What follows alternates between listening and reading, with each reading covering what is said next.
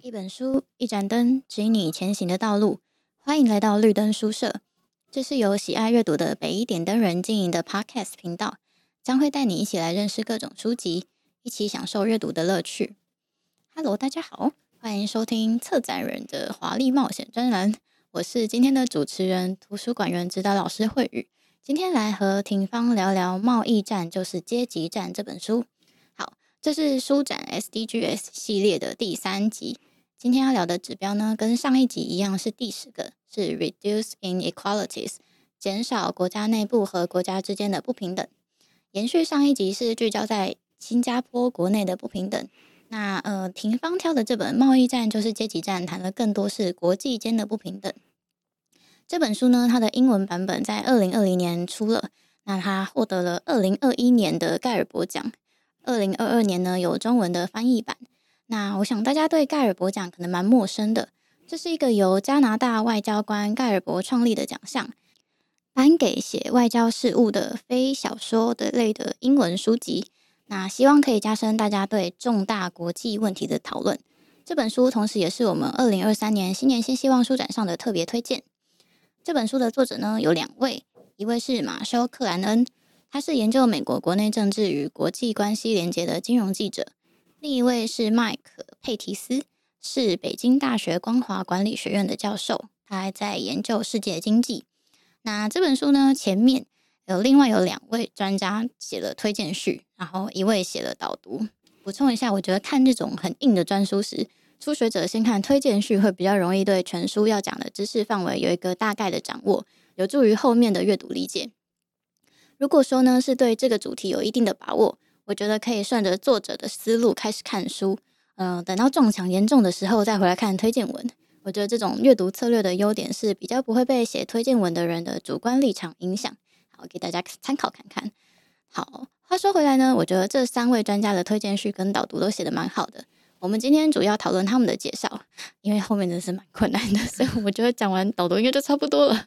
好，第一位呢，沈荣清教授呢是加拿大约克大学的管理学系教授。第二位孔告峰是美国的约翰霍普金斯大学政治经济学教授，写导读的呢是黎班，他是端传媒这个网络新媒体的特约评论，也是国际法与国际政治学者。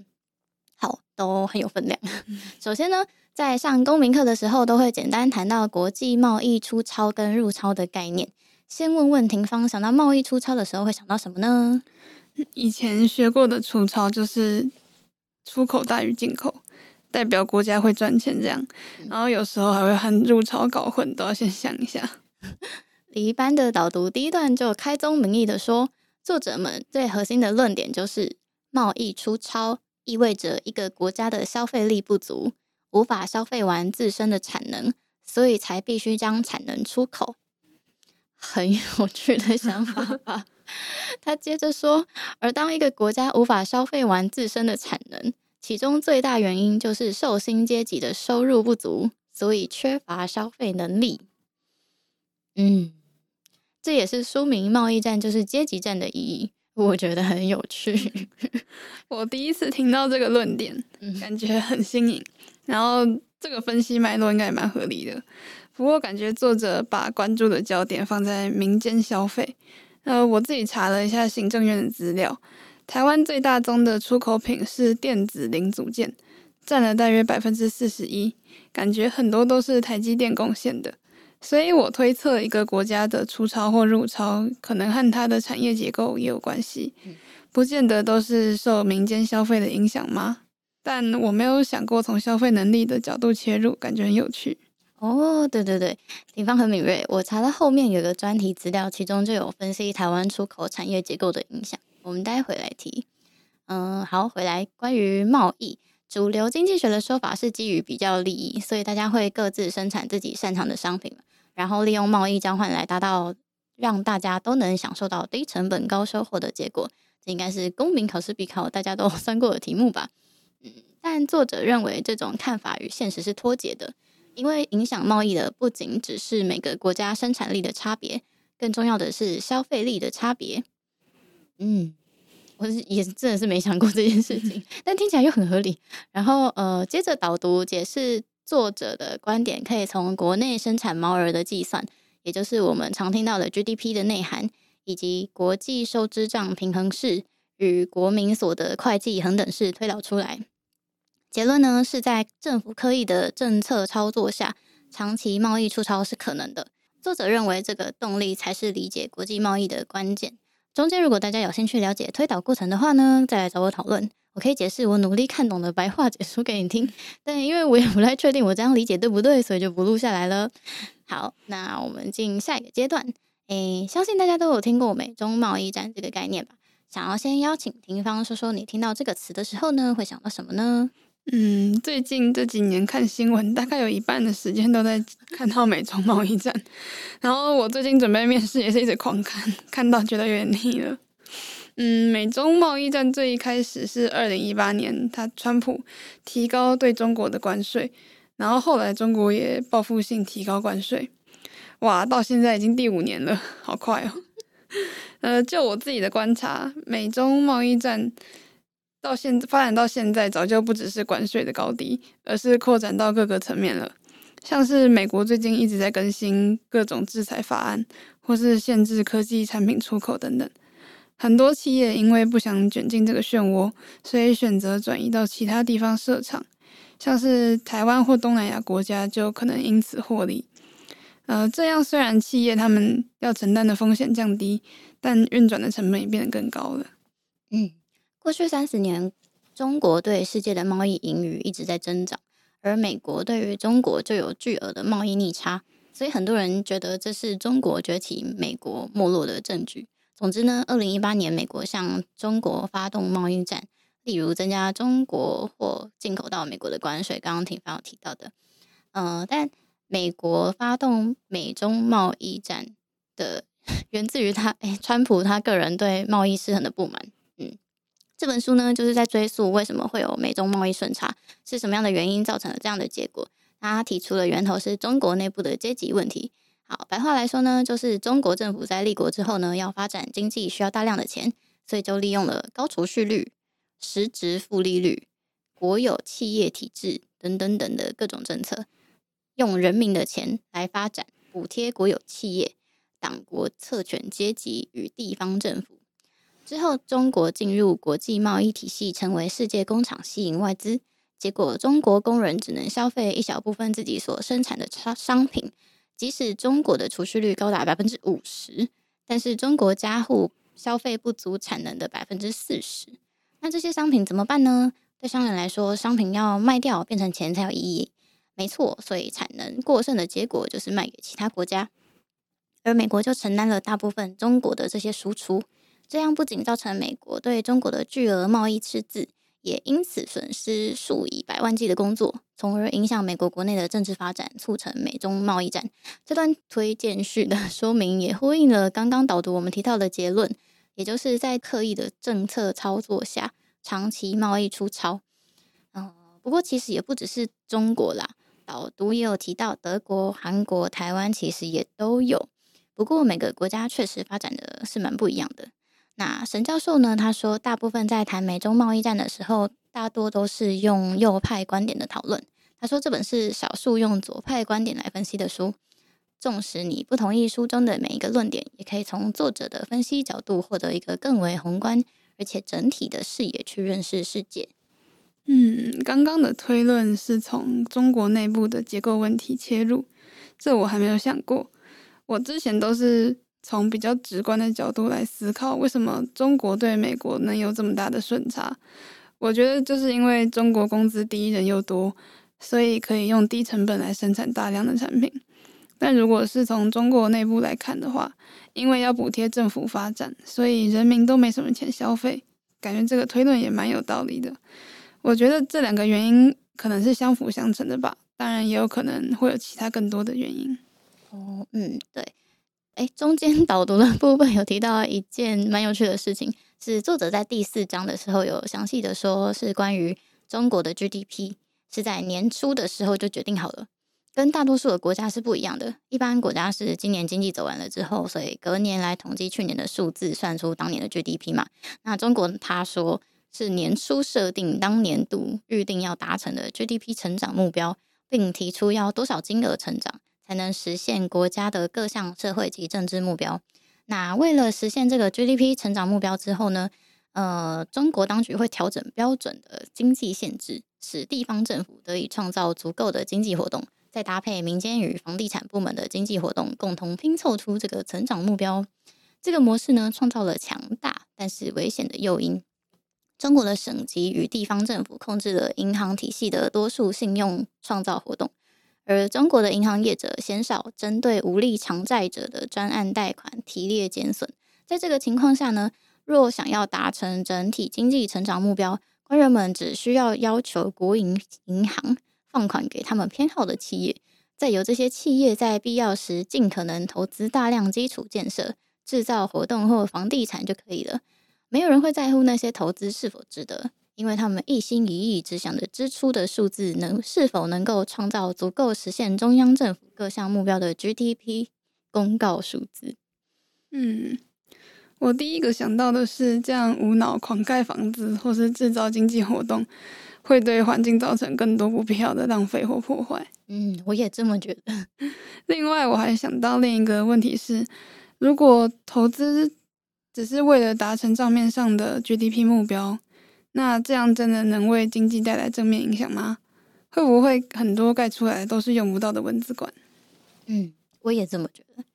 不过换个角度思考，或许也有，也确实有可能会因为有一笔预算可以用，所以发展一些创新的设施或是服务。那这些可能是对促进人民福祉有益的。我觉得主要好像还是看那个做事的人是以什么样的态度去面对这件事。嗯哼。话说回来，至于台湾的部分呢，导读有提到一段蛮有趣的。作者说，台湾在政策上也压低了本地的受薪水准，让本地的消费力跟不上生产力，进而有大量的出超。导读说，这可能跟一般受薪阶级的感受一致。但是，导读举了反例研究来说明。他说，呃，纽约市立大学的米拉诺夫奇与伦敦大学学院的兰纳迪。他们两个根据世界各国的财税资料指出，台湾与斯洛伐克是少数在收入与收入结构不平等系数都非常低的国家。这代表台湾的受薪阶级没有被过分压抑。好，这是完全不一样的论点。好，这篇导读他在旁边注释的部分还放了我们中央中研院杨子婷研究员发表在言之有物网站的文章参考资料，篇名叫做《为什么经济成长，薪资却停滞》。从数据分析看见台湾经济发展的突破点，这篇蛮推荐大家可以看一下。虽然有些难懂的部分，但是诶、欸、多多少少还是有些可以看懂。其中我看到两个重点，觉得蛮有趣的，跟大家分享。一个呢是所谓的薪资占劳动报酬比例的概念，这是经济学小白如果以前没有注意过的。呃，劳动报酬呢包含了薪资以及非薪资报酬。非薪资报酬包含了，比如说雇主会为员工支付的保险费，还有退休准备金的提拨，像资遣费、职工福利金等等。就是呃，其实老板付的你付你的薪水，不只是你每个月拿到的那些薪水，他还付了很多其他的利利扣扣的意思。好，那那篇专题写一九九六年起，薪资报酬比例逐渐下降，代表非薪资报酬比例一直上涨。第二个呢，是他们发现。台湾贸易条件恶化的状况，也就是台湾的出口商品价格下滑，但是进口商品啊，像是原物料价格却一直上涨。那这两点呢，就会让一般人民感到自己购买力确实没有随着 GDP 成长而成长。就是刚刚提方前面有说到的，嗯，过去二十年年二十年来，台湾产业结构有很大的转变。在一九九八年，资通讯产业占工业产出的比重大概是百分之十六。但是到了二零一四年，已经提升到了百分之四十二，差很多。然后，但是很不幸的呢，我们押宝的资通讯产业因为竞争非常激烈，产品价格在这段期间也跌到跌掉了百分之五十。这可能是我们国家生产与出口呃产品价格下跌的重要因素。而消费与进口商品价格的上涨，则是由因为从原物料开始，诶，那个原油的价格。在二零零后年有飙涨所带动的一些各种变迁。好，这篇也推荐给大家看看。再来，我们谈谈赤字这个概念。提到国家贸易赤字负债的时候，廷方会想到什么呢？嗯，我常常看到国国债负债的新闻，然后每次都负债超多的，一直都不太能理解这样国家是要怎么运作下去。嗯，怎么可能每个人都要负担二十几万的债务呢？而且，我觉得政府应该要能好好控制支出，怎么会让负债这么多？虽然我知道国家运作会动用到很多资源。我可能是把事情想得太简单，但还是对于负债或赤字感觉蛮困惑的。嗯呃，我想很多人直觉听到国家赤字跟负债，都觉得这样好像对经济很不好吧？那二零零八年金融风暴之后呢，欧洲国家大多采用通货紧缩，然后政府会强力管控开支。那美国则是相反，他们继续让赤字更多，负债更多。但结果呢，美国经济复苏比较快。然后欧洲反而比较缓慢。那日呃，这个书就说，认为无论是政府赤字或是贸易赤字都是坏东西，都是要极力消除的观点。这在民间跟学术上都十分的普遍。相信大家也很常看到新闻，很爱写国债又欠了多少这样子的内容来恐吓大家。那这种观点呢，是一九八零年代的新自由主义经济学。有没有另外一种观点呢？是有的。呃，凯恩斯经济学的一个核心观点是在说，呃，国家和国际宏观层次的经济运作原则，跟一我们一般个人、家庭甚至是企业等微观层次的经济运作原则呢，是两码子事。我们不能当把前者还原为后者。呃，例如微观的个人层次可能会觉得节俭存款是好事情，但如果在一个宏观的经济体系，人人都节俭存款。便会出现消费不足、投资生产过剩，经济就会崩溃。那所以呢，如果个人的存款率过高、消费率过低，国家便要带人民消费。因此，政府的赤字预算和负债便成为避免经济崩塌、维持经济运作的必须。嗯，如果用国家代替个人进行消费来解释的话，就比较能接受政府的赤字或预算了。嗯，但因为我有点怀疑消费不足、投资生产过剩、经济便会崩溃的说法，所以我上网查了一些资料。虽然最后没有找到能回答我问题的答案，但我看到一篇文章，篇名叫做《资本家不会告诉你的秘密：毫无节制的消费主义正在拖垮人类文明》。嗯，这篇文章讲到工厂制造越来越多产品是为了减低成本。像煮一锅饭是买一口锅，煮十锅饭还是只用那一口锅，所以煮越多饭，这个锅就越划算的概念。嗯，就因为这个概念，所以才会导致过度生产。然后另外还有像科技产品跟自动化的生产线，更加剧了过度生产的现象。生产太多东西了，所以就会有人要来鼓吹多多消费。嗯，其实我也不知道消费不足和经济体系崩溃之间有哪些关系。或许原因有很多吧，而且既可以从凯因斯的角度，也可以从反对消费主义的角度来看。嗯，这个复杂的因果关系推论，这是我觉得经济学最难的地方。诶，你刚刚说了消费不足，我想会造成一个很大的影响，是前面有提到，对当对商人来说，商品要卖掉变成钱才有意义。呃，学术一点会说，我们要有现金流的循环。白话来说，就是以你刚刚那个一口。锅可以煮一锅饭，也可以煮十锅饭的例子继续讲。那十锅饭必须要卖掉，商人才会有更多的钱可以继续投资买米呀、啊、买锅子啊，或是雇更多的员工之类的。如果那十锅饭卖不掉，那就变成呆账。那如果没有卖掉那些产品，他可能连基本的煮饭的人力薪水都付不出来。那如果员工的薪水拿不到，就没办法再去消费其他人的产品。这就是个可怕的循环，嗯，所以会说，如果消费不足的话，经济体系很容易崩溃。那为什么商人决定要煮十锅饭，而不是一锅饭就好呢？我觉得这是个道德问题嘛。嗯，如果煮一锅饭，大家都可以活得很好，对环境的破坏也比较小。那为什么要煮到十锅呢？嗯，有一个原因，应该是因为利益最大化吧。就即使自己不想要把利益最大化，煮十锅米，但其他如果卖饭的商人也都煮了十锅，那他就会赚更多利润啊。那这样子，如果自己在这个竞争市场上也很难维持自己的商业策略，嗯，但这样子鼓吹鼓吹消费主义会带来的负面影响，可能是很多个人并没有想那么多。嗯，现金流如果真的停滞，可能真的会让经济体系崩溃。从商人获利的角度的话，很能理解他们的作为。不过，我觉得自由市场机制对环境造成的浪费或是破坏，也是人类需要关注的问题。这也是制定十七项永续发展目标的利益吧。嗯，话说回来，我还蛮开心，你刚刚有说，你因为有点怀疑消费不足、投资生产过剩、经济便会崩溃的说法，所以上网查了一些资料。嗯、呃，我觉得首先是对资料有怀疑，落实了尽信书不如无书的想法。而且有具体的行动去查相关的资料来查证，这就是所谓资讯素养的重要实践啊！感人。嗯，好，那今天这本《贸易战就是阶级战》的推荐文跟导读的介绍，我们就讨论到这边告一段落。如果大家听完这些有兴趣的话，那推荐可以看一看学校一些总体经济学类的书。那不过先友情提醒一下，这本书的难度不是入门书。好，那这个书展十七项永续发展目标，一起为永续努力。它的展期呢是六月十二到六月三十，欢迎大家来看展哦。今天所聊的书籍都会放在资讯栏。除此之外，可以在 IG 搜寻北一点灯人，会有更多不同于 Podcast 的内容。我们的频道也有许多主题供大家聆听，欢迎再度莅临。